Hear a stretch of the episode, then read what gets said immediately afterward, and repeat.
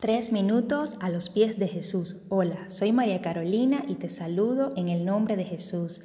Dice el libro de Job, capítulo 16, versículo 6, y si hablo, mi dolor no cesa, y si dejo de hablar, no se aparta de mí.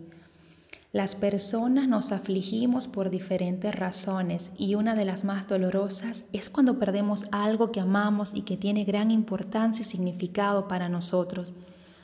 Esta pérdida que experimentamos desencadena en el duelo y según los profesionales de la salud mental es una respuesta emocional normal ante la pérdida, pero que puede volverse patológica cuando no se logra superar las fases o etapas que la conforman.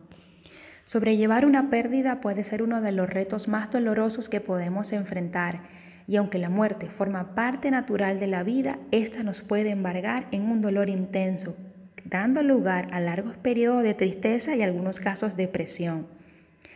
Existen diferentes escenarios en la Biblia y te describo dos, el de Noemí y el de Job. Noemí buscando un futuro mejor emigra a otro país con su familia. Allí muere su esposo y sus dos hijos. Y era tan intenso el dolor que Noemí pidió que no la llamaran más Noemí, sino Mara, que en hebreo significa amargura. También sucedió con Job, que él de forma muy rápida y simultánea perdió su economía, perdió a sus hijos, presentó dificultades con su esposa, sintió el juicio de sus amigos y perdió su salud con una enfermedad llamada lepra. Él le decía al Señor, ¿por qué no morí yo en la matriz o expiré al salir del vientre? Job lamentaba su situación. Sabes, cada dolor es diferente y varía de una persona a otra.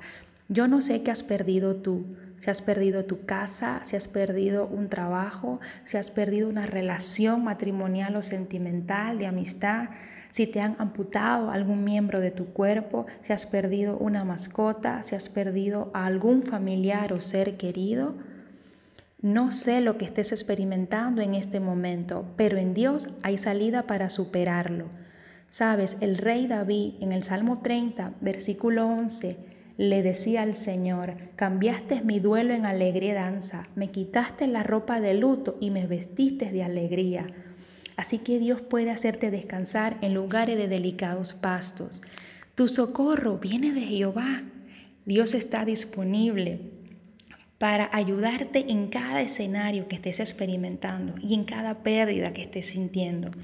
Sabes, si experimentas esto desde la dirección de Dios, desde los abrazos de Dios, desde sus cuidados, va a haber un final satisfactorio.